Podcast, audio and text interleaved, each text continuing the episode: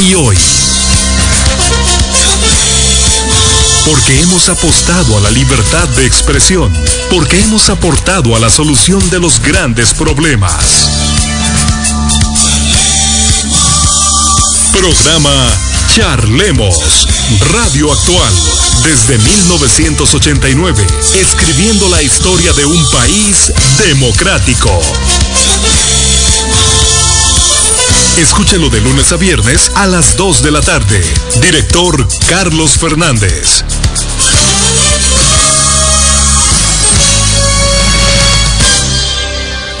Con su gran red de repetidoras en 107.1.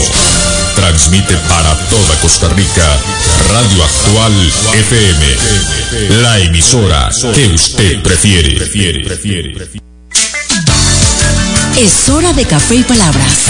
Conociendo más de la política, la economía y la sociedad de Costa Rica y el mundo. Con el politólogo Claudio Alpizar Otoya. Café y palabras. En Radio Actual 107.1 FM. Porque la política sí importa.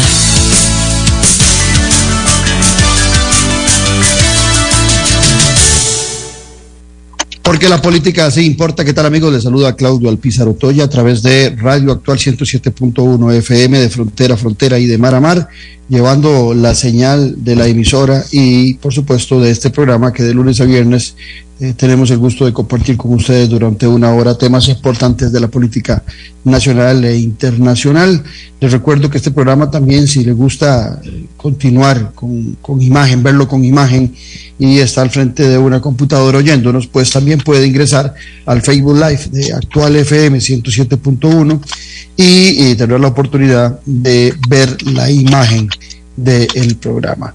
Eh, en las tardes, compartido el programa en nuestra eh, plataforma de Spotify para aquellos que tienen que cortar de repente el programa por alguna labor particular o que se les recomendó y no tuvieron la oportunidad de verlo. Bueno, aparte de que quedan los Facebook Live en el perfil de Café y Palabras, también usted puede ingresar a el Spotify de Café y Palabras. Hoy vamos a conversar con Sergio Ortiz Pérez. ¿Quién es Sergio Ortiz Pérez? Sergio Ortiz es un funcionario de ICE Telecomunicaciones, líder sindical por más de 20 años en la institución, administrador de empresas y que tiene eh, una posición, él y sus compañeros en el ICE, una posición eh, sobre lo que es la 5G, es el Internet 5G, y de por qué la importancia de que se vea con mucho cuidado lo que se va a hacer con estas eh, frecuencias de Internet. Pero antes de conversar con Sergio Ortiz Pérez, así pienso. Así pienso, con Claudio Alpizar, en Radio Actual 107.1 FM. A mí me sorprende siempre que en Costa Rica a veces somos malinchistas. El malinchismo tiende a disminuir el valor de las cosas que logramos y que hacemos el malinchismo tiende a ver lo exterior mejor que lo nacional. En Costa Rica somos muy dados a castigar el éxito de lo nacional. Eh, hoy lo estamos viendo con el interés de la venta del Banco de Costa Rica y el INS, Instituto Nacional de Seguros. En ambas instituciones se pretende venderlas para conseguir algunos eh, que no ayudarán sustancialmente al, a aliviar la deuda eh, pública de nuestro país, pero que sí eh, cortará ingresos importantes de cargas para fiscales que tienen estas instituciones y que eh, son muy, muy útiles para el sistema estatal de nuestro país y para los programas que se desarrollan en nuestro país. El Banco de Costa Rica es uno de los dos grandes bancos del Estado costarricense junto con el Banco Nacional. Allá en 1948 nacionalizamos el banco, la banca, le hicimos estatal. Solamente teníamos en aquel momento un banco importante que era el Banco Internacional de Costa Rica, que había sido fundado en 1914 por Alfredo González Flores. Era un banco que se crió en la administración González Flores para darle apoyo y darle respaldo al pequeño agricultor con créditos en nuestro país. En 1949, con la Constitución, nacionalizamos la banca y empezamos a tener bancos estatales. Llegamos a tener tres bancos muy importantes, el Banco de Costa Rica, el Banco Nacional y el Banco Anglo, dedicados a el crédito en nuestro país. En los años 80, si no mal no recuerdo, finales o en los años 90, principios, abrimos la banca para que vinieran y participaran los bancos privados en el, sistema bancario costarricense, pudiendo recibir dinero, pudiendo colocar dinero, eh, pudiendo tener la banca privada, cuentas corrientes y demás. El problema fue que empezamos a amarrar dentro del sistema para controlar a los bancos privados, empezamos a amarrar la banca estatal. Y la pusimos, sí, a competir pero desgraciadamente la competencia eh, fue limitando a la banca estatal a poder dar créditos muy blandos en muchos sectores de nuestro país, porque en algunos sectores de la banca privada se consideraba que eso era competencia desleal, que los bancos estatales dieran créditos muy bajos, eh, con intereses muy bajos, era visto como competencia desleal.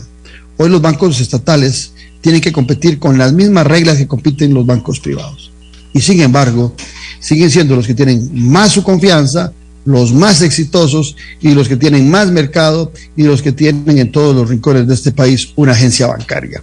Usted encontrará una agencia bancaria del Banco Costa Rica o el Banco Nacional en todo el país, no así de los bancos privados que en la mayoría se concentran en los grandes centros eh, urbanos o rurales y los servicios no llegan tan cercano como los demás bancos estatales. Usted encontrará también un cajero automático en cualquier rincón de este país de la banca estatal, no así de la banca privada. Pero el problema que tiene el Banco de Costa Rica es que es exitoso, es que ha sido un banco exitoso, un banco que le deja utilidades al Estado costarricense, que genera cargas para fiscales, para becas, para programas cooperativos, para tributación, para hacienda. Y esa es la desgracia ser exitoso. Y entonces, como el Banco de Costa Rica y el Banco Nacional son exitosos, se plantea la posibilidad de venderlos. Y por supuesto que van a haber clientes interesados en comprar los bancos, pero no van a querer comprar las cargas para fiscales del banco. No van a querer comprar eh, o mantener en su compra el apoyo que los bancos del Estado le dan a muchas actividades de nuestro país, tanto sociales como comerciales. Eso no les va a interesar comprarlo. Más bien, todo lo contrario, comprarán el banco sin esas cargas para fiscales. Bueno, aquí es donde veremos qué va a hacer si se diera, que tengo la gran duda de que no se va a dar, porque los costarricenses en su mayoría nos oponemos a la venta del Banco de Costa Rica. Bueno, si se diera ese espacio, ¿qué va a hacer el Estado, Hacienda? Cuando no tenga esos ingresos y esos recursos que le produce el Banco de Costa Rica para subsanar esas inversiones que hace el Estado costarricense en diferentes áreas. Es ahí donde está el problema. Igual cuando queremos castigar a la cooperativa Dos Pinos, metiéndole cargas y más impuestos, y, dejamos a las, a las empresas extranjeras que vienen a zonas francas, los dejamos sin impuestos, con todas las libertades. ¿Cuál es el pecado del, de eh, la cooperativa Dos Pinos. Ser exitosa es una institución costarricense exitosa. Por eso digo que los costarricenses somos malinchistas, porque cuando vemos el éxito de algo o de alguien a nivel nacional, sencillamente nos molesta o nos incomoda. Estamos en Café y Palabras porque la política sí importa. En breve volvemos con Café y Palabras con Claudio Alpizar. Editorial Jade le invita a que adquiera ya el libro El elefante, el liderazgo y la política con P mayúscula del politólogo Claudio Alpizar Otoya. Una lectura y manual del buen político. Un libro de consulta para quienes gustan de la política. Costo del libro 8.600 colones. Adquiéralo en la librería internacional. Ahora también en la librería Universidad de Costa Rica. Disfruta de la aventura en familia con tu nuevo MG RX8, el SUV más grande para 7 pasajeros. En la ciudad, la playa o la montaña, Costa Rica es para disfrutarla con el más grande, con el MG RX8, con tracción 4x4, 6 modos para manejo, un gran espacio interior y la tecnología de vanguardia para disfrutar en familia del confort en cualquier terreno. Descubrí el nuevo MG RX8 desde 698 dólares al mes en nuestras sucursales de La Uruca, Curridabat, O en restricciones. Mi nombre es Álvaro Sanabria Quesada. Yo siempre he dicho que lo que soy se lo debo a la educación pública. Gracias a que yo tenía una beca, mis papás pudieron costear los estudios de mi hermana que estaba en el TEC. Yo inicié estudiando administración, pero después descubrí que mi vocación realmente estaba en la química. La U pública no es un privilegio de unos pocos, es la oportunidad de un futuro para muchos costarricenses. El 63% de los estudiantes de las universidades públicas cuenta con beca. Fortalezcamos la U pública. Sigamos construyendo país. El Cestino Gourmet son la combinación ideal para disfrutar de un excelente menú y poder llevarse a casa esos exquisitos ingredientes de la buena mesa italiana. Te brindamos los sabores de Italia, acompañando excelentes vinos de la campiña europea. Y en el Cestino Gourmet tenés un mercado bien surtido, con finos ingredientes que utilizamos acá para que lleves a casa nuestra sazón y elabores tus platillos a nuestro estilo. El Cestino Gourmet pone a Italia en su mesa y en su casa. Le recordamos también visitarnos en el Centro Comercial El Boulevard, local número 18, Huachipelín de Escazú, 2572-1182. Revista Decisiones, una ventana de conocimiento del acontecer nacional e internacional. Disfrute de artículos de opinión y ensayos de grandes profesionales de nuestro país y de otras latitudes. Para el buen lector y para quienes desean fortalecer su criterio. Búsquenos en revistadecisiones.com. Contáctenos al WhatsApp 2273 1473. Revista Decisiones. La huella en la política. Estamos de vuelta en Café y Palabras con el politólogo Claudio Alpizar. Porque la política sí importa. Eh, como les prometimos, aquí estamos con Sergio Ortiz Pérez. Sergio es eh, administrador de empresas, trabaja en ICE Telecomunicaciones y es el líder sindical. Y hace algunos días eh, oía yo un video donde él hacía manifestaciones muy interesantes sobre eh, las frecuencias 5G y me pareció prudente invitarle para conocer eh, eh, su posición y la posición de muchos líderes dentro del ICE de la frecuencia 5G. Sergio, un placer tenerte aquí en Café y Palabras. Muchísimas gracias, Claudio, por su invitación, como siempre. es un gusto estar en este programa y pues tener ese espacio pues para compartir con, con los costarricenses y los oyentes de este programa tan importante en el cual pues se tocan temas tan eh, medulares para la actualidad pues del, del país. Sergio, si, si, empezamos hablándole un poquito a la gente, ¿qué es 5G? ¿Por qué se habla de 4G? Eh, partiendo de la premisa y con las disculpas para los que son expertos en el tema, eh, para ubicar a todos nuestros oyentes sobre el tema que vamos a hablar y sobre todo el debate que se ha marcado en relación a las frecuencias 5G. Entonces, si le haces un marco general al oyente de Café y Palabras, repito, disculpas para los que son expertos en el tema, pero en, estos primeros tres, cuatro minutos, hacerle un marco de referencia a los costarricenses. ¿A qué nos referimos cuando hablamos de 5G? Bueno, esto es algo que es muy importante, Claudio, y sí, con respecto a la gente que conoce el tema y que está muy actualizada con, con, esta tecnología, pero eh, parte de darle a la, a la gente la información y las bases para que pueda tener criterio es lo que nos propicia tener un debate serio y que la gente sea menos propensa a la manipulación de eh, diferentes personajes o personas que, o intereses que lo que quieren es tener a, a las personas como quien dice eh, en, en, sobre las brasas, ¿verdad?, calientes de un debate y opinando sin un criterio. Pero básicamente lo que es 5G, la G que tiene al final, ese número 5, es de generación. Y si nos vamos hacia atrás, o en este momento, la, mayor parte de los celulares que estamos utilizando eh, y la tecnología que utilizamos en las tablets son de 4G. Anteriormente eh, teníamos la 3G y inicialmente teníamos la 2G.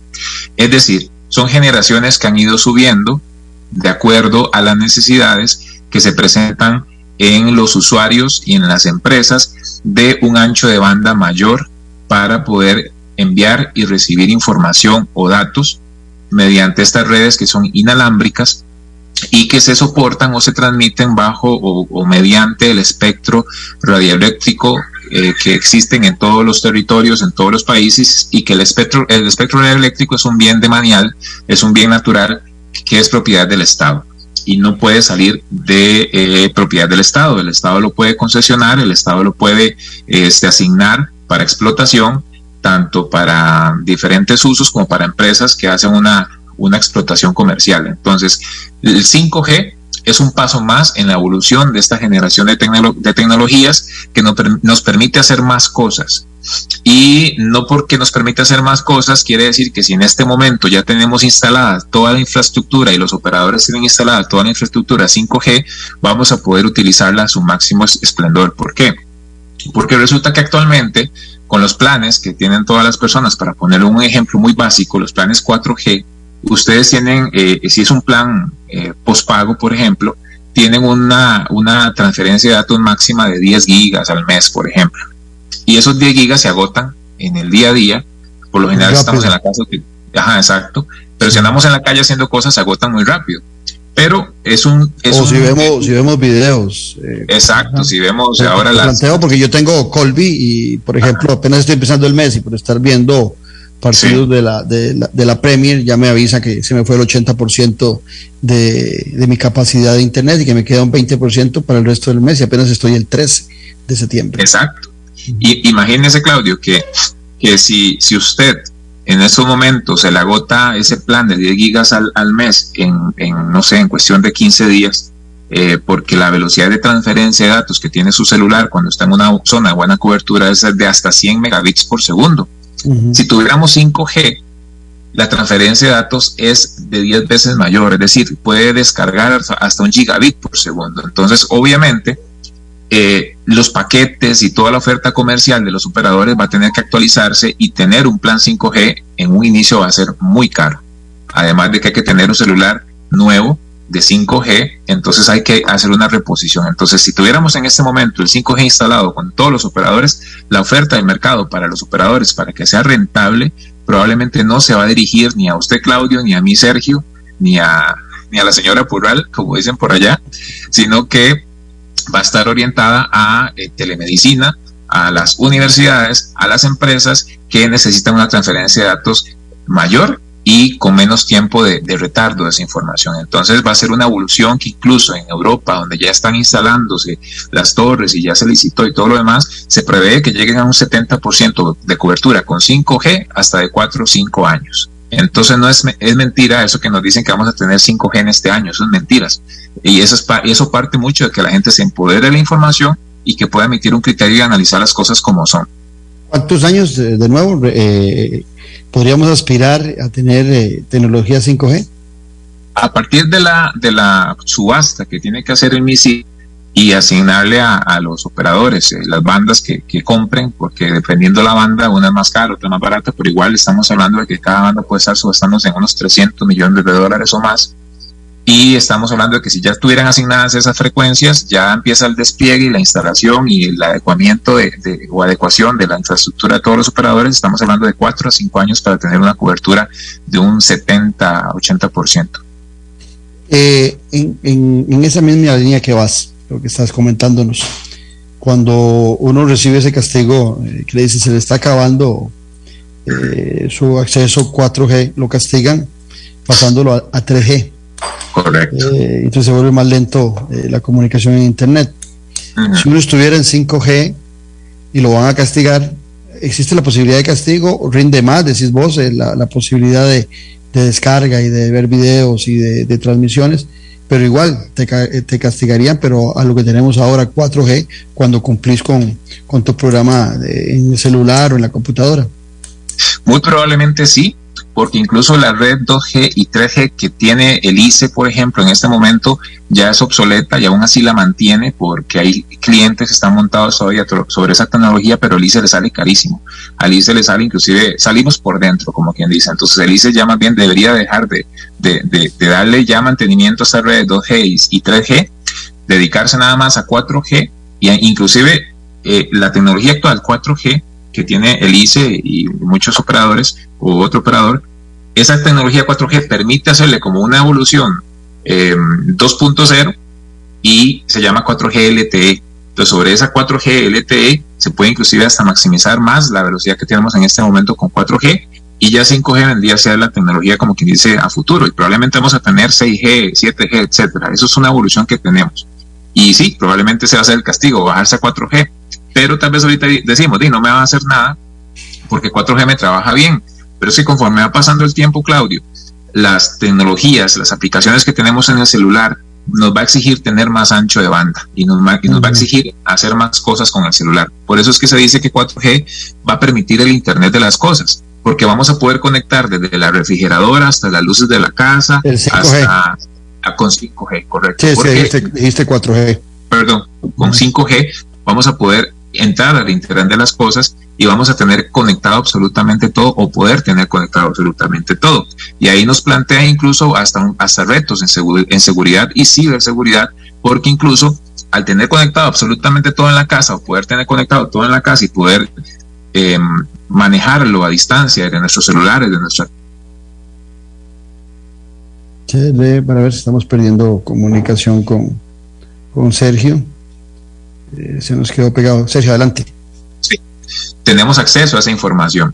Entonces, este, también hay que ver si estamos dispuestos a que en Internet se comparte toda la información de nuestras casas y del consumo que tenemos y todo lo que hacemos, este, que se nos esté monitoreando constantemente. Pero esos son retos que nos plantea esta nueva tecnología que empezó a implementarse y allá a comercializarse desde el año 2019. Es decir, tenemos, acaso, dos años de que la tecnología ya está con un estándar sobre el cual los, que fabrican los tarros, como quien dice, que brinda la tecnología 5G, ya saben cómo fabricarlos y cómo es que se modula inclusive la información. Entonces es mentira que el ICE está, que, el ICE está retrasando el asunto, que Costa Rica está atrasado. Podríamos estar, digamos, atrasados un poco, pero no tanto como para decir que son 15 años, pero tampoco eso es cierto. Y, ¿ah? No, te iba, te iba a consultar eh, lo siguiente.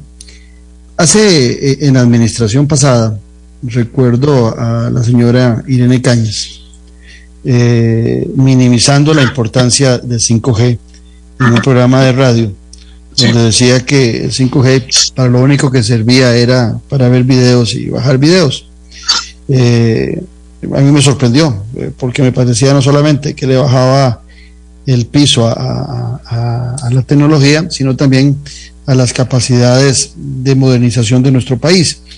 Eh, hoy la, la, posición pareciera que es diferente, parece que sí hay un apoyo a una implementación más rápida en el gobierno del presidente Rodrigo Chávez al 5G, pero se habla eh, con frecuencia y a veces desde el Estado y de otros eh, entramados con bravura de que el ICE no suelta esas frecuencias 5G. ¿Cuántas son? Y que hay de cierto que el ICE las quiere monopolizar y se dice también que el ICE, aparte que las monopoliza, no las desarrolla. Bueno, es que ahí hay, hay muchos discursos, eh, y a usted que le encanta, y a mí también hace encanta la política, hay muchos discursos que son políticos y no son nada tecnológicos ni nada, digamos, objetivos. Y lo que pretenden es obviamente presionar, y en este país obviamente se respeta la, la influencia que pueden hacer diferentes actores eh, desde sus intereses. Y bueno, yo que estoy dentro del ICE, pues obviamente defiendo la institución y acepto que hay muchos errores que se han cometido y se cometen. Sin embargo, eh, hay algo primordial que está sobre todo lo demás y es el, Estado, ¿verdad? El Estado solidario, el Estado social de derecho que, que, está pues en constante debilitamiento y el ICE es uno de esas patitas del banco, de esa mesa que son importantes siempre fortalecer, rescatar y hasta optimizar para que funcione de la mejor manera. Las frecuencias que tenía el ICE y Raxa, porque recordemos que, el ICE es un conglomerado de empresas, las frecuencias que tenía el ICE asignadas desde, hacia, desde el año 2008, imagínate Claudio, inclusive hasta más atrás, eran frecuencias que eh, ahora recobran o cobran mucho interés. Pero si nos vamos hacia 10 años hacia atrás o 20 años hacia atrás, que era cuando se le habían asignado a, a, y a Raxa esas frecuencias, y en ese momento no había una tecnología eh, rentable sobre la cual explotar esas frecuencias. Incluso Elise y Raxa lo que hacían era utilizar las frecuencias para darle acceso universal a zonas indígenas por medio de eh, eh, antenas satelitales y por ahí se estaba, digamos, explotando esas frecuencias, porque resulta que cuando entró la competencia se interesó en 3G, 4G y esas, esas frecuencias eran las que se, inclusive hasta se subastaron, pero las que estaban ahí en el ISA asignadas a nadie le interesó, al MISI no le interesaban porque no existía la tecnología. Entonces cuando se dice que el ICE no las utiliza, yo les puedo preguntar, bueno, entonces, ¿en qué quería usted que las utilizara si no existía una tecnología como en este momento existe desde el año 2019 para explotar esas frecuencias? El ICE sí las está utilizando, pero no digamos en todo su esplendor. Ahora, si al ICE se le asignan las, las frecuencias y, y, esa asignación es sin límite de tiempo o es por 99 años, obviamente el ICE tiene un derecho sobre ellas. Es ahí donde entonces, eh, hace más o menos un año, con la administración de Carlos Alvarado, se hace o se abre un procedimiento administrativo para recobrar esas frecuencias. Obviamente ese, ese procedimiento administrativo es como el camino largo para recuperarlas. ¿Por qué? Porque hay un tire y encoge y se puede llevar hasta un contencioso y todo lo demás. Y en ese lapso de tiempo, desde mi punto de vista y el punto de sindicato que yo represento, se va a dar una, una pérdida de tiempo importante para otra cosa que es primordial, que es el desarrollo tecnológico a nivel país. Entonces había que llegar a un acuerdo. Pero es que esos acuerdos, para yo devolver ICE y RAXA a las frecuencias que me está pidiendo el MISID, entonces yo también debería de, tener algo, al, digamos, de recibir algo a favor. Porque ¿Cuántas frecuencias son? Ok, al, ICE, digamos, es que las frecuencias explotables para 5G, las más eh, rentables o las más eh, eh, factibles sobre las cuales se puede soportar el servicio de 5G, van desde los 3400 megahertz hasta los 3800 megahertz. Eso es un rango del espectro radioeléctrico sobre el cual se puede soportar muchos servicios y le garantiza a los operadores que eh, va a desplegarse en el país eh, por las montañas y no va a haber, digamos, mucha interferencia y la transferencia de datos va a ser amplia, etcétera. Entonces, el ICE tenía varios megahertz en esos rangos. Específicamente a Raxa le quitaron 75 megahertz que tenía asignado de la banda de 3425 a la 3500 y le quitaron otros 25 MHz que tenía la banda de 3600 a la 3625 y a ICE le quitaron 25 MHz que tenía asignados en la banda de 3400 a la 3425. Entonces, en total, MISID, con este acuerdo que se dio la semana pasada, recuperó 125 MHz. Y a pero específicamente a Raxa, a ICE no, como, como Colby no, sino que le quedó a Raxa 100 MHz en la banda de 3500 a 3600. Eso es como quien dice lo que tiene el ICE en este momento para explotar 5G. Entonces ahora el MISIT tiene en su haber tres bandas y un plus adicional, pero tiene tres bandas de 100 MHz cada una para subastar. La primera banda es de 3300 a la 3400, de la 3400 a la 3500 Luego brinca de la 3600 a la 3700. Recordemos que el ICE se dejó, o al se le quedó 3500 a 3600. Voy, y por ahí, por ahí, porque está más que interesante lo que nos estás planteando para los que no somos expertos, entender bien el tema. Eh, el MISIT, el Ministerio de Ciencia y Tecnología, en estos momentos tiene tres frecuencias que podría subastar el ICE. Inclusive, tiene una cuarta, Claudio. Lo que pasa es que no han querido, no han querido explotar la de 3700 a la 3800. Ahí la tienen. ¿Y cuántas tiene el ICE? Una. Le quedó una en, esas bandas que son como quien dice a nivel internacional recomendables para 5G. Le quedó una de 100 MHz de 3500 a 3600. Ok, entonces estamos hablando que 5G tenemos 5, o sea, se repite el número. Tenemos 5 frecuencias para 5G eh, ¿el ICE se la juega con una sola frecuencia o ocupa alguna frecuencia más? Por el momento esos 100 MHz son, son, son útiles, o sea, sí son rentables. Em, eh, entiendo que los, que los operadores le quieren quitar otras bandas que tiene el ICE por ahí, este, que también podrían ser explotables para la 5G, porque resulta que en 5G, Claudio, existen bandas bajas, bandas medias y bandas altas. Las bandas bajas sobre las cuales se puede también soportar 5G, que van de, las, de los 700 MHz a los 800, funcionan para grandes distancias o zonas rurales donde hay mucha este, montaña, porque la, la frecuencia es más, más, más larga entonces no se, no, no, no, o sea, puede penetrar inclusive edificios y todo lo demás, entonces es una banda importante para desplegar 5G, digamos, en zonas rurales. La banda esta que estoy hablando de 3400 a la 3800 es una banda como que dice para lo, para lo urbano, donde estamos hablando de que hay menos interferencia de montañas, etcétera. Y hay una banda más ancha o más alta, que estamos hablando de frecuencias más altas, que también podría explotarse, pero tiene más problema de eh, no puede penetrar tantas paredes, tiene más ancho de banda, pero este, la frecuencia es más corta, entonces eso no es como tan óptimo, pero se puede explotar. Pero en este caso, la carnita, la posta, como dicen, ya la tiene el misil. Ok, el misil tiene entonces cuatro, tres de fijo y una que podría implementar para vender esas frecuencias.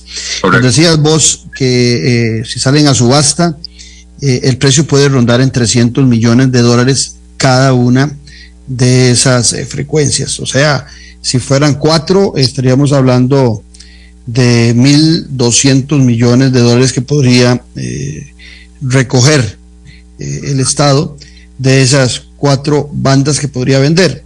Pregunta, ¿quiénes podrían ser los interesados y qué recibe el ICE a cambio de ceder esas bandas? ¿O a, dónde van a parar esos 300 millones? Que me imagino que puede también, si es una subasta, puede terminar costando más si participan muchos en la subasta. Pero te repito la pregunta, ¿cuántos interesados o quiénes podrían ser interesados en esas cuatro que se van a subastar y los recursos que se recogen, dónde van? Al MISID, se le reconoce algo al ICE, eh, al Ministerio de Educación para desarrollar tecnología, no sé, ¿hacia dónde iría ese dinero? Ese dinero no iría para el ICE definitivamente porque recordemos que esos recursos inclusive van más a FONATEL, que es el Fondo Nacional para las Telecomunicaciones, que es lo que en teoría debería de este, propiciar el acceso universal que se le quitó al ICE cuando se abrió el, el mercado de las telecomunicaciones. Recordemos que el ICE tenía esa obligación eh, el ICE todavía inclusive tiene algunas obligaciones universales. Lastimosamente, este, eso genera hasta déficit, pero bueno, el ICE lo sigue haciendo, pero no se le reconoce al ICE ese déficit que tiene, por ejemplo, para mantener la telefonía fija, que ahorita me gustaría hablar de eso. Pero esa plata le queda al, al MISID, le queda a la SUTEL, le queda a Fonatel y le queda al Estado en el sentido de que eso no va para el ICE. Mi posición era que, bueno, ya que el ICE tiene inclusive problemas a nivel de, déficit por estar sub, eh, subvencionando o manteniendo la red fija de cobre, porque está obligado a hacerlo, y nunca se le reconoció ese déficit y que así lo dijo inclusive la Procuraduría General de la República cuando dijo que el ICE debería tener eh, un cubrimiento de ese déficit porque es el único operador que está obligado a dar telefonía fija que ya no es rentable, que es sobre cobre. El cobre también se lo roban y el ICE tiene que estarlo reponiendo. Entonces son 400 mil millones de colones, por ejemplo, que el ICE tiene de déficit por estar manteniendo esa red de telefonía fija.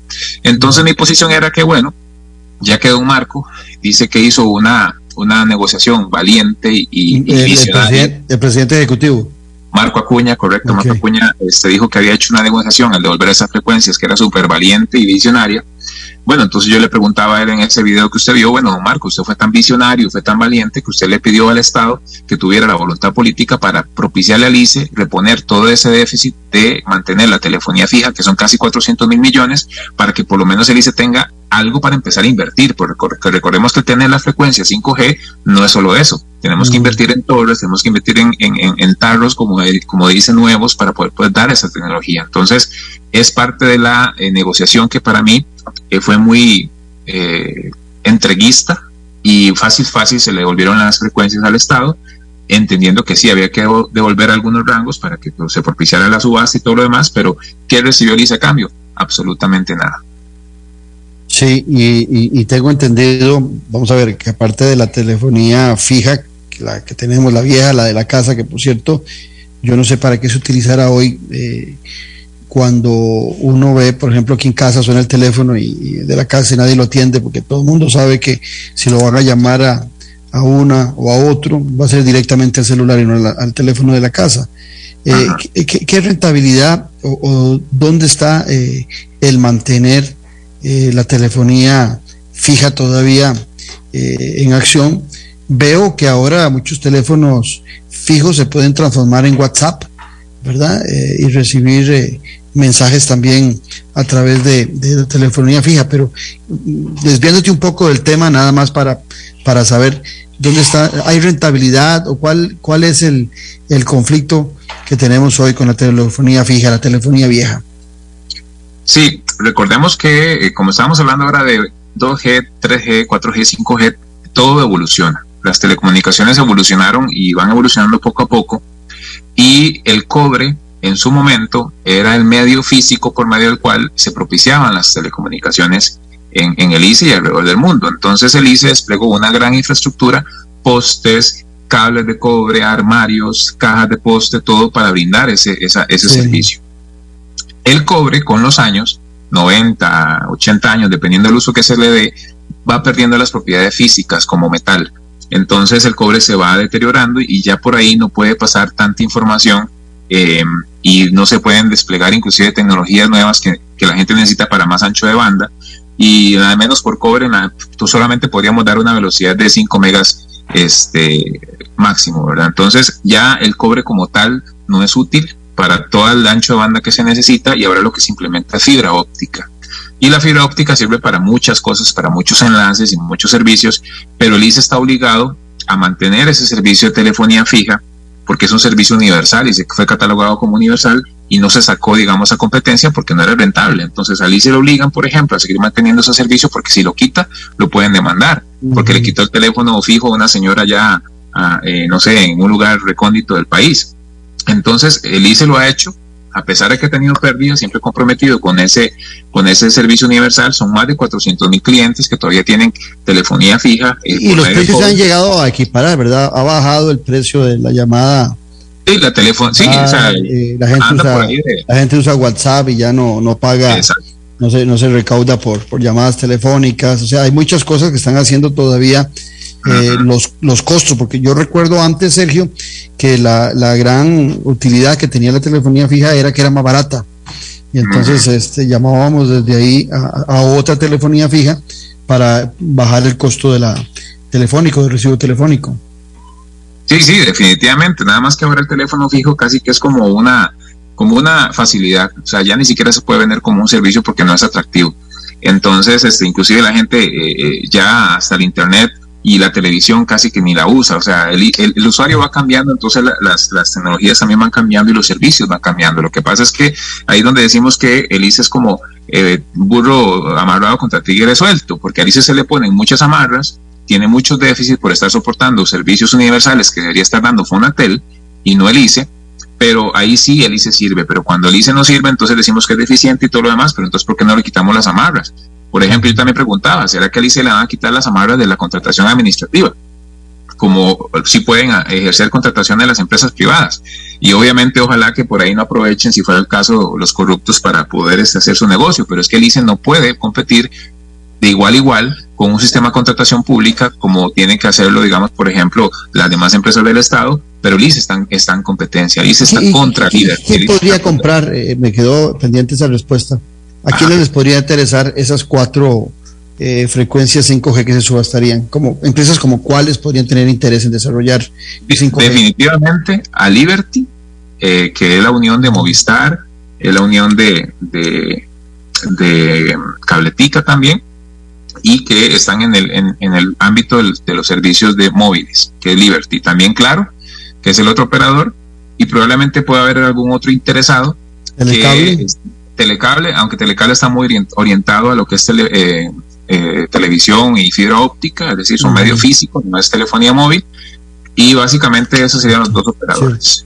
Ok, entonces más bien eh, este, tendríamos un buen margen para, para que pudiera venir otro par de, de, de empresas para aprovechar los cuatro porque lo que estoy viendo entonces es que tampoco es que hay tanto mercado para venderlas, ¿no? no es que hay tanta demanda de empresas. Estamos hablando, me, me, hablaste de dos solamente. Y, ese es, y es que también, también, Claudio, hay que entender que Costa Rica es un país con 6 millones de habitantes, entonces no podemos comparar las mismas frecuencias en Costa Rica con las mismas frecuencias en México. Entonces ahí es donde inclusive si hay mucha, mucha este, frecuencia, pero hay poco poco mercado de oferentes, entonces también ahí puede bajar un poco el precio de las, de las frecuencias. O sea, hay que ver mucho cómo se da ese movimiento de subasta, pero eh, somos un mercado limitado y recordemos que la tecnología 5G en un inicio no es tan rentable porque no hay este, quien pueda pagar altos costos por el despliegue que se tiene que hacer. Hay una inversión que hay que hacer. Y, los, esa inversión la tendría que hacer cada operador. Te pregunto porque en ocasiones eh, ha sido muy fácil para algunos cuando plantean eh, vender o, o abrir mercados, decir, bueno, y, y, que se guíen de la infraestructura que desarrolló por décadas el ICE, o que se guíen de la infraestructura del recope para la distribución de la gasolina. O sea, eh, llegan también en muchas ocasiones las empresas a no invertir, sino que aprovecharse de una infraestructura que le ha costado al Estado. Y en muchas ocasiones no, no rentamos eh, e, esa facilidad de esa infraestructura, sino que la facilitamos eh, sobre la base en este caso de una subasta, por decir sí. No, no, definitivamente eso ha pasado. Inclusive el ICE por los postes eh, actualmente lo que cobra es un monto ridículo, digamos, por el uso de los postes sobre los cuales se soportan las cableras y todo lo demás. Pero lo que es 5G, definitivamente cada operador tiene que desarrollarlo, porque recordemos que son nuevas, nuevos eh, routers, nuevas torres y nueva forma de... ¿Dónde estaría, ¿Dónde estaría la, la queja o, o, el problema de, de, del ICE de haber cedido las, las frecuencias, solamente que no recibió nada a cambio. Correcto, no recibió nada a cambio y que fácilmente las devolvió sin, digamos, cerrar muchos huecos financieros que el ICE tiene y que pudo haber eh, exigido para poder eh, devolver las frecuencias. O sea, inclusive el ICE se pudo haber sentado en la galleta y haber dicho yo me apego al procedimiento administrativo y oblígueme y quíteme las frecuencias, pero eso hubiese generado un, un gran retraso. El asunto está en que eh, entendemos que hay que desarrollar 5G, entendemos que tiene que haber disponibilidad de frecuencias para subastarlas, pero ¿dónde quedan los rezagos históricos y los huecos financieros históricos que le han pro provocado al ICE por diferentes decisiones que se toman? Y al final lo que hacemos es, está bien, el ICE tiene 100 MHz para competir en 5G, pero ¿en qué condiciones va a competir? Y además otra cosa muy importante, Claudio, los 100 MHz le quedan asignados a Raxa. Y recordemos que Raxa ha estado en muchos problemas financieros. y, exacto. Y ahora le quedan a Raxa. No sabemos ni entendemos cómo va a ser ese, eh, ese, esa mezcla de, de, de, Raxa Colby para vender el servicio o, instalar inclusive el servicio 5G. Y ahí es donde son, nos al, saltan las alertas de eh, la participación, por ejemplo, de proveedores como Huawei, que también han sido muy cuestionados al interno del ICE por, por estar amarrados a, a, un solo proveedor y qué papel van a tener los operadores o los, o los proveedores externos para el desarrollo de esta tecnología, en qué, en qué forma, porque Raxa no tiene la capacidad técnica para desplegar 5G. Uh -huh. Entonces, ¿dónde van a caer las ganancias? Eso es muy importante para, para el ICE en este momento. Estamos conversando con Sergio Ortiz Pérez, eh, administrador de empresas, eh, funcionario de ICE Telecomunicaciones y líder sindical sobre el desarrollo de la tecnología 5G en Costa Rica. Estamos en Café y Palabras, donde la política sí importa. En breve volvemos con Café y Palabras, con Claudio Alpizar. Editorial Jade le invita a que adquiera ya el libro El elefante, el liderazgo y la política con P mayúscula del politólogo Claudio Alpizar Otoya. Una gustan de la política. Costo del libro 8.600 colones. Adquiéralo en la librería internacional. Ahora también en la librería Universidad de Costa Rica. Disfruta de la aventura en familia con tu nuevo MG RX8, el SUV más grande para 7 pasajeros. En la ciudad, la playa o la montaña, Costa Rica es para disfrutarla con el más grande, con el MG RX8, con tracción 4x4, 6 modos para manejo, un gran espacio interior y la tecnología de vanguardia para disfrutar en familia del confort en cualquier terreno. Descubrí el nuevo MG RX8 desde 698 dólares al mes en nuestras sucursales de La Uruca, Curridabat, Multiplaza Escazú o en www.mg.cr. Aplican restricciones. Mi nombre es Álvaro Sanabria Quesada. Yo siempre he dicho que lo que soy se lo debo a la educación pública. Gracias a que yo tenía una beca, mis papás pudieron costear los estudios de mi hermana que estaba en el TEC. Yo inicié estudiando administración, pero después descubrí que mi vocación realmente estaba en la química. La U pública no es un privilegio de unos pocos, es la oportunidad de un futuro para muchos costarricenses. El 63% de los estudiantes de las universidades públicas cuenta con beca. Fortalezcamos la U pública. Sigamos construyendo país. El Chastino Gourmet son la combinación ideal para disfrutar de un excelente menú y poder llevarse a casa esos exquisitos ingredientes de la buena mesa italiana. Te brindamos los sabores de Italia, acompañando excelentes vinos de la campiña europea. Y en el Chastino Gourmet tenés un mercado bien surtido, con finos ingredientes que utilizamos acá para que lleves a casa nuestra sazón y elabores tus platillos a nuestro estilo. El Chastino Gourmet ponen a Italia en su mesa y en su casa. Le recordamos también visitarnos en el Centro Comercial El Boulevard, local número 18, Huachipelín de Escazú, 2572-1182. Revista Decisiones, una ventana de conocimiento del acontecer nacional e internacional.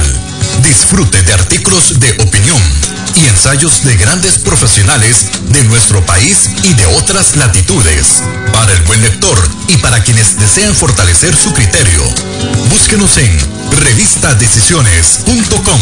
Contáctenos al WhatsApp 2273 1473. Revista Decisiones. La huella en la política. Estamos de vuelta en Café y Palabras con el politólogo Claudio Alpizar. ¿Por qué la política se importa? Acompañado de Sergio Ortiz Pérez, eh, administrador de empresas, eh, conocedor, estudioso de los temas de telecomunicaciones, líder sindical del Instituto Costarricense de Electricidad y hablamos sobre la tecnología 5G. Sergio, tratando de cambiarte un poquito eh, el tema, pero siempre dentro del marco de la tecnología, una de las grandes decisiones que se tomaron, que a mí me pareció que fue muy oportuna, fue meterle un canon, un impuesto fuerte a las empresas de telecomunicaciones para ir nutriendo un fondo de telecomunicaciones que pudiera permitirnos desarrollar eh, y que haya acceso en todo el país al Internet. Eh, Fonatel recogido recursos, eh, las compañías diferentes, sea Colby, sea Claro, eh, sea Liberty, sea la que sea que esté metida en el tema de, telecomunicaciones, tiene que pagar esos cánones. Pero resulta que vino la, pandemia y nos dimos cuenta que estábamos en calzoncillos o en la era prehistórica todavía para poder contar con el Internet a nivel país y dentro de ese apagón que se ha hablado de educación, vimos también cómo en las zonas rurales no solamente se padecían malas dificultades para desarrollar eh, trabajo desde las casas, sino que también vimos muy afectados a los niños y a la juventud costarricense por el pésimo acceso al Internet para poder desarrollar sus estudios desde sus casas. Bueno, ¿qué pasa? O sea, ¿cuál es el papel que debería jugar el ICE? Porque no hay la menor duda que si el ICE electrificó todo el país durante muchas décadas con un gran desarrollo, todo un ejemplo a nivel de América Latina, eh, logró desarrollar eh, a través del agua la, la, energía amigable con el medio ambiente y demás, que el ICE debería estar jugando un papel más fuerte en ese mismo desarrollo.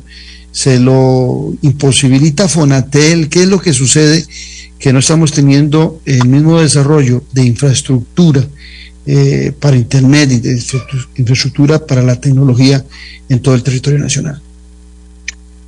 Mm, bueno, Claudia, ahí, ahí van muchas cosas. Em, em, estamos ante un paradigma sumamente complicado, porque resulta que cuando se hizo la apertura de las telecomunicaciones, em, Alice lo lanzan a competir Em, contra empresas privadas que están orientadas únicamente al lucro de la talla de Movistar, de la talla de Claro, de Carlos Slim y ahora eh, un, un, conglomerado que se llama Liberty que eh, viene y unifica este, las redes de Movistar y de Cabletica y otros operadores pequeños. Y en ese sentido, pues uno, se, uno pensaría que eh, de la lógica es que el ICE eh, piense o, tiene que actuar incluso como una empresa privada. Pero eh, eso no es así, porque el ICE sigue siendo del Estado, es una empresa autónoma, e incluso, eh, irónicamente, se le mete hasta dentro de la regla fiscal, Claudio, en la parte de, energía, y uno nos explica cómo, cómo se toman decisiones de ese tipo eh, de manera eh, política y negociaciones que probablemente si hubiese sacado al ICE y otras empresas que generan sus propios ingresos de la regla fiscal, la regla fiscal no avanza.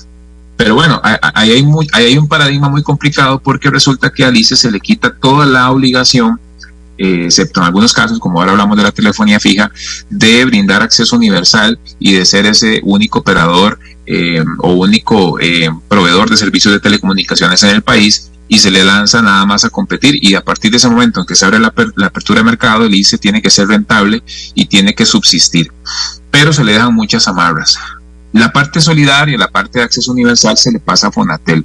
Y Fonatel, por ejemplo, al año pasado, a julio del año pasado, tenía 104.890 millones disponibles para utilizarlos en únicamente la red de educativa del Bicentenario que por ahí eh, se ha hablado mucho, ¿verdad? Y que empezó a tomar eh, interés cuando se vino la pandemia, porque no, como dijo usted, nos agarraron ahí eh, casi que en calzoncillos y no teníamos con qué darle educación virtual a la gente en pandemia. Entonces, definitivamente Fonatel ha sido deficiente a la hora de administrar los recursos que salieron de la subasta de las frecuencias cuando salió la apertura y de los cánones que pagan todos los operadores, incluyendo el ICE, para que se nutra ese fondo eh, nacional de telecomunicaciones. Entonces, eh, el ICE ha asumido mucha de esa universalidad e inclusive la misión del ICE mantiene una, una, una visión inclusiva y solidaria a nivel nacional. Entonces, es un paradigma complicado, Claudio, porque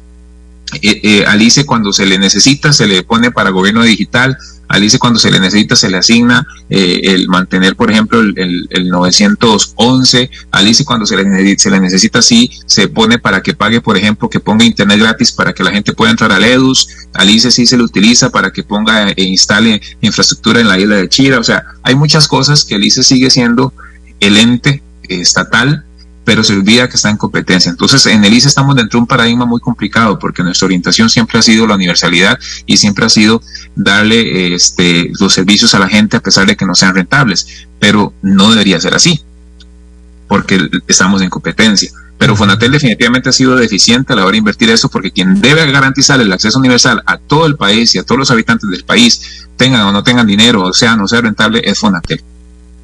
Don Leonel Fonseca, eh, que conoce mucho de estos temas, de quien enviamos un saludo. Eh, mucho aquí su preocupación sobre la entrega eh, de las concesiones 5G en forma gratuita. Eh, yo me pregunto en este marco, que vos explicabas antes que el presidente ejecutivo actual del ICE dice que es una gran negociación. ¿Dónde está la gran negociación? Si, si se entregó gratuitamente al, al MISIT las eh, frecuencias que van a ser subastadas. Y vos nos decías que cada una puede costar 300 millones de dólares, pero que de esos 300 millones de dólares no va a recibir ningún porcentaje el ICE, ¿dónde estuvo la buena negociación? Sí, la buena negociación para mí estuvo en, en, tener una salida política rápida para que este gobierno pudiera mostrarlo como un logro de, de sus primeros 100 días, que fue lo que había prometido, y aquí básicamente lo que hay es eh, cumplir una línea política que viene de casa presidencial y que lo que hace es ejercer esa línea política, pero ¿a qué costa? Y yo lo preguntaba eso en el video, ¿cuál es el costo de haber entregado las frecuencias de esa manera? Y probablemente que, que el ICE quedara más amarrado de lo que está, inclusive tirando o, dependiendo ahora de Raxa, y no sabemos de qué manera entonces ya el ICE va a tener ganancias y va a tener que repartirlas con Raxa, cuando sabemos que Raxa siempre ha tenido problemas económicos y más bien el ICE es el que lo, ha estado rescatando de esa, de esa falta de liquidez. Entonces estamos en un panorama para nosotros bastante turbio al interno de, la institución y de cara a tener que competir ante grandes operadores y grandes competidores y para nosotros podría incluso con una mala implementación o ausencia de liquidez para poder desplegar 5G, podría podríamos estar ante el entierro de la institución porque no entrar en el mercado 5G o entrar de una manera eficiente, lo que hace más bien es tirarnos a no ser el operador incumbente, a ser un operador pequeño, por ejemplo, y ya en ausencia del ICE con precios eh, bajos para, para telefonía eh, móvil, probablemente va a dejar en manos de los operadores externos y privados las tarifas, porque eso está abierto a competencia y ahí es donde podríamos ver un incremento de las tarifas y un encarecimiento de las telecomunicaciones en el país, que han estado muy bajas porque el ICE sigue, sigue siendo el operador incumbente. Pero, pero como todavía los términos de la subasta no están establecidos, eh, pudiera ser que cuando se establezcan esos términos, eh, se establezca cuánto puede ser para el RAXA, cuánto puede ser para el MISID, cuánto le podría tocar al ICE de, de la subasta o ya no. Por ley no se pueden desviar recursos de las subastas de, de, un bien de manial del Estado que ya está en poder del Estado, no se pueden eh, tirar hacia, hacia el ICE, un destino específico, ¿no? Eso va directamente por ley a la SUTEL, a la FUNATEL y al MISIT. Sí, a, a, mí me preocupa porque también siento en, en el ciudadano un desconocimiento total, por eso te invité hoy a hablar de este tema para que tenga el marco de referencia, ¿verdad? Pero eh, algunos salen como taxi costarricenses y lloren, ¿verdad? Como que no es un tema llorar, estamos tratando de, poner en perspectiva un problema que, que, es grande e importante en el país y que deberíamos tener argumentos para, para la discusión. Por eso la invitación de Sergio Ortiz o, de algunos otros que a ultranza quieren defender eh, eh, disposiciones del presidente que se llame Chávez, se llame Alvarado, se llame Arias, se llame Figueres, el apellido que quieran ponerle a cualquier expresidente, pues los temas tienen que ser discutidos, Sergio, para, para saber las perspectivas y desde dónde eh, pudiéramos estar perjudicando el Estado solidario. A mí me preocupa mucho porque hay muchos que son parte del Estado solidario, las cositas que tienen, los logros que, que han tenido, eh, las consiguieron gracias a ese Estado costarricense que siempre ha estado ahí al lado, a veces más eficiente, a veces menos eficiente pero me da la impresión que hoy por hoy eh, la gente está dispuesta a que todo el aparato estatal se deshaga, eh, solo ven eh, beneficios para los, para los empleados públicos, según ellos, pero no ven los beneficios que percibe también la ciudadanía cuando se logra la eficiencia y la eficacia en el sector público. Así es. Inclusive, Claudio, todo, todo tiene que ver con, con la capacidad que tiene la gente de recordar la historia sobre la cual nos hemos basado para llegar a ser el país que somos, bien o mal, tenemos cosas muy importantes. Y le cuento una anécdota. En el primer acercamiento que tuvimos los líderes sindicales con don Marco Acuña, el presidente ejecutivo actual del ICE, se le hizo un recuento de muchos eh, eh, hitos históricos del ICE y él dijo que él para la historia no servía, que tampoco leía mucho y que ya lo que pasó pasó. Entonces, eh, definitivamente estamos ante, por ejemplo, como Marco Acuña, estamos ante personas que se olvidan de por qué estamos aquí, de qué fue lo que hizo grande a Costa Rica y ahí es donde se toman decisiones tan ligeras que lo que hacen es eh, ponernos en una encrucijada muy lamentable ante un país que, por ejemplo, ya no tiene el derecho a salir a huelga y ante una ciudadanía que poco se informa, que solamente lee titulares y que, sumamente cree que eh, el país se lidera haciendo circo. Y eso es lamentable porque nos pone ante una encrucijada muy, muy complicada a quienes realmente valoramos a un Estado social de derecho, entendiendo que somos un país pobre y que necesitamos un Estado sólido que pueda sacar a la gente adelante, a todas las personas adelante. Muchas gracias, Sergio Ortiz, por habernos acompañado el día de hoy, pero sobre todo a ustedes, los esperamos mañana al ser las nueve aquí Café y Palabras, porque la política sí importa. Esto fue Café y Palabras, porque la política sí importa, con el politólogo Claudio Alpizar Otoya.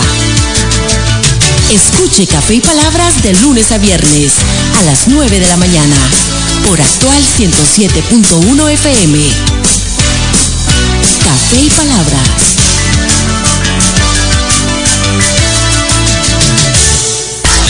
Aquí y ahora, las noticias del momento en Actual FM. En la Huaca educamos en casa y fuera de ella, porque continuamos online. Las prácticas, laboratorios y talleres son presenciales. Ingresa a huacadigital.com. Huaca, matrícula abierta. he convencido que merezco lo mejor y con el INA mis sueños son posibles. El INA ofrece programas de alta tecnología que nos ayudarán a ingresar exitosamente al mundo laboral. Conozca opciones como mecánica automotriz, metalmecánica, náutico pesquero, electrónica. Además, el INA cuenta con salas de lactancia, becas, psicología y orientación. Con el INA, nosotras podemos. Más información en www.ina.ac.cr.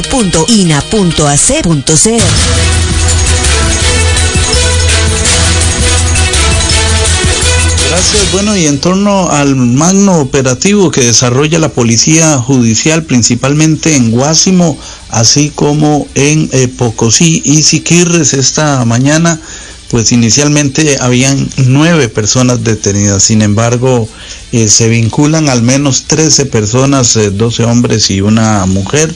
se indica que los allanamientos además se están desarrollando en algún punto de la provincia de Guanacaste. A esta se le vincula no solo con asaltos a viviendas en esos eh, cantones del Caribe, sino también